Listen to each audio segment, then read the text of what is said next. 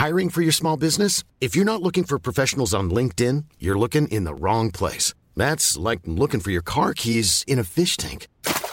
LinkedIn helps you hire professionals you can't find anywhere else, even those who aren't actively searching for a new job but might be open to the perfect role. In a given month, over 70% of LinkedIn users don't even visit other leading job sites. So start looking in the right place. With LinkedIn, you can hire professionals like a professional. Post your free job on linkedin.com slash people today.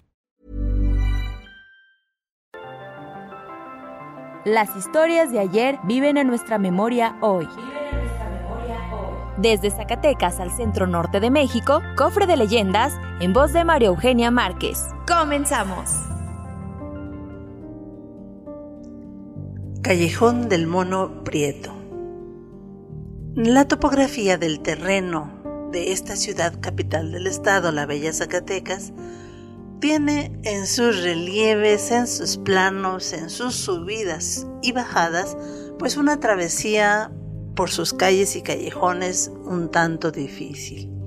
Pero es una travesía que también promete a quienes la crucen encontrar maravillas de construcción y vestigios de un pasado que asombra a propios y extraños.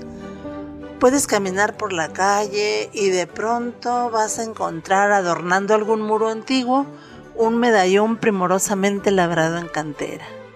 Alguna puerta que conserva su antiguo aire señorial, chapetones de hierro, aldabas extraordinarias, o casas que se abren a la calle a través de una retorcida escalinata, jardines cultivados en macetas, patios en alto frente a casas de siglos pasados, o unas herrerías de hierro forjado que son una delicia para la contemplación.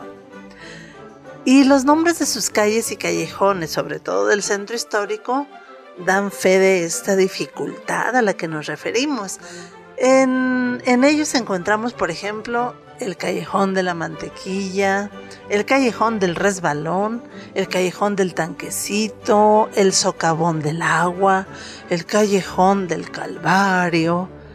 Y bueno, como lo escribiera nuestro poeta mayor de México, el jerezano Ramón López Velarde, cuando hablaba de la bizarra capital de nuestro estado, escribía, altas y bajas del terreno que son siempre una broma pesada.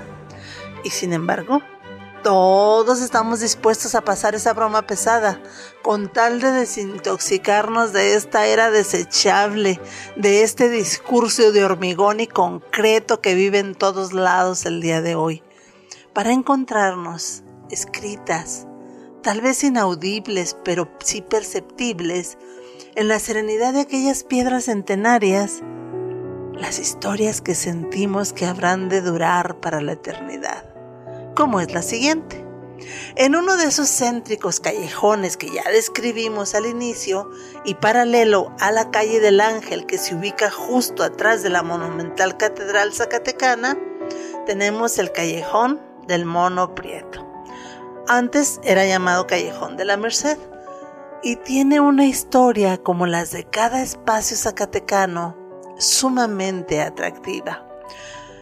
Ah, pues cuenta la historia, cuentan las consejas y las lenguas viejas que doña Marciana Castillo, siempre ataviada con trajes de seda de diversos colores, llena de encajes, cubierta con chales de burato, como se conocían los chales primorosamente tejidos a la usanza italiana, pues demostraba tener una sólida fortuna con aquella ropa, aquellos anillos, aquellos collares que se colgaba. Y probablemente pudo haber sido una mujer muy amada en el vecindario. Pero por el contrario se había ganado el repudio generalizado de sus vecinos y el mote de la bruja. Y por ese sobrenombre todos la llamaban cuando hablaban de ella. La casa de doña Marciana estaba aislada del resto porque no tenía ventanas. Solo tenía pretiles arriba de la alta construcción que estaban bien defendidos por vidrios quebrados y picudísimos. Y al fondo se veía un torreón feísimo, con unas mirillas minúsculas que era lo único que se divisaba desde afuera, y encima del torreón sobresalía una tobera o chimenea, como las que tienen las fraguas. Los vecinos contaban que era normal que a altas horas de la noche el torreón se iluminara con resplandores rojos, amarillos, azulados y de él emergiera un humo tremendamente nauseabundo. Mm, además, doña Marciana jamás asistía a misa, ni al rosario, ni a ningún acto religioso, a pesar de que la catedral estaba a tres cuadras de su casa. Y por si fuera poco, la mujer tenía en casa un chango de color negro un mono. Sí, un mico que le hacía compañía y era el terror de los niños del barrio, porque por encima de los altos muros chillaba y hacía muecas muy feas en cada ocasión en que los niños pasaban por la casa de la mujer. Y sin embargo, a pesar de todo eso y de que poco salía esta mujer, todos sabían que tenía mucho dinero. Se rumoraba que cada vez que iba a la tienda del barrio a comprar víveres, cambiaba monedas de oro. Mm, pues sí, pero a pesar de la elegancia de su traje y de los montones de anillos y collares que usaba, su aspecto era repulsivo, porque tenía el rostro cubierto de cicatrices, los ojos enrojecidos y el cuerpo contrahecho. No hablaba con nadie ni daba limosna, ni saludaba siquiera a nadie cuando pasaba. Y así estaban las cosas cuando cuentan que una noche una pobre mujer que bajaba huyendo del rumbo de Altapalmira, barrio que está arriba del callejón del que hablamos, tocó la puerta desesperada de la casa de doña Marciana. Había visto la luz encendida en el torreón y el humo saliendo de la tobera. Y la pobre infeliz había sido arrojada de su casa por el marido alcohólico. Pedía solo un poco de pan y que le permitieran pasar la noche atrás de la puerta porque tenía temor de que el marido se viniera atrás de ellos y los matara a ella y a su hijo. Nadie escuchó nada más después de aquella plática. Tampoco oyeron abrirse el portón. Pero si doña Marciana le hizo algo a la mujer, o aquel mico, aquel chango que la acompañaba, la asustó terriblemente a esa mujer, pues nadie lo supo. Lo cierto es que al día siguiente, ella amaneció muerta a las puertas de la casa con una mueca de terror y espanto en el rostro, que tenía terriblemente arañado. Y al niño, al niño no lo pudieron encontrar por ningún lado. Entonces los vecinos se amotinaron, se enfadaron, eh, quisieron asaltar la casa de doña Marciana y revisarla para ver si ahí estaba el pequeño, pero el comisario del barrio se los impidió. Entonces los vecinos comenzaron a bloquear la puerta de su casa con basura y desperdicios. Y si uno de esos días la miraban salir, los muchachos comenzaban a lanzarle pedradas y no siempre estaba la autoridad para ayudarla. Por lo que doña Marciana empezó a salir muy muy poco y solo si alguien de la autoridad la acompañaba. Así estaban las cosas cuando finalmente una noche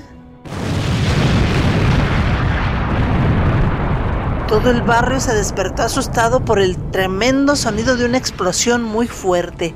Los vecinos salieron y miraron el torreón de doña Marciana envuelto en llamas azules y rojas y que despedía el mismo olor nauseabundo de azufre que siempre le habían olido. Nadie se acercó, porque todos estaban convencidos de que el diablo se había llevado a la mujer. Ave María Purísima, quien se va a acercar en la noche. En cuanto amaneció, la autoridad entró a la casa. Encontraron el cadáver de doña Marciana con el rostro deshecho por la explosión y encima de su cadáver el mono aquel haciendo terribles muecas y chillando de forma feroz como si fuera un engendro del demonio y no les permitía acercarse al cadáver. Tuvieron que lazarlo y jalarlo y al hacerlo el mono murió ahorcado.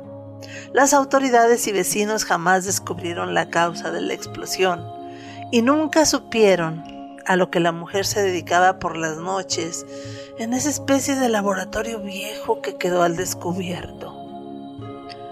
Al poco tiempo demolieron la propiedad.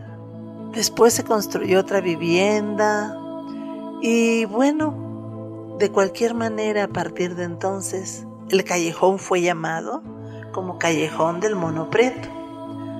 Y cuentan que por las noches, si pasas por ahí en estado inconveniente, puedes encontrarte abierto un portal del más allá y escuchar los chillidos del mono y sentir los arañazos de sus uñas sobre el rostro.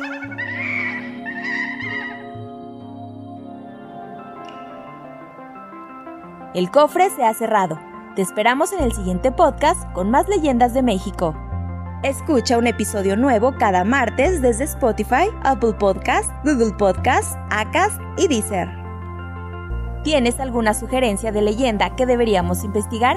Te dejamos en la descripción de este episodio un link para que nos la cuentes o mándanos un email a podcast.com.mx. Esto fue una producción de El Sol de Zacatecas para Organización Editorial Mexicana. No te vayas, escucha más de Podcast OM con lo mejor de las series de televisión en Es en Serie.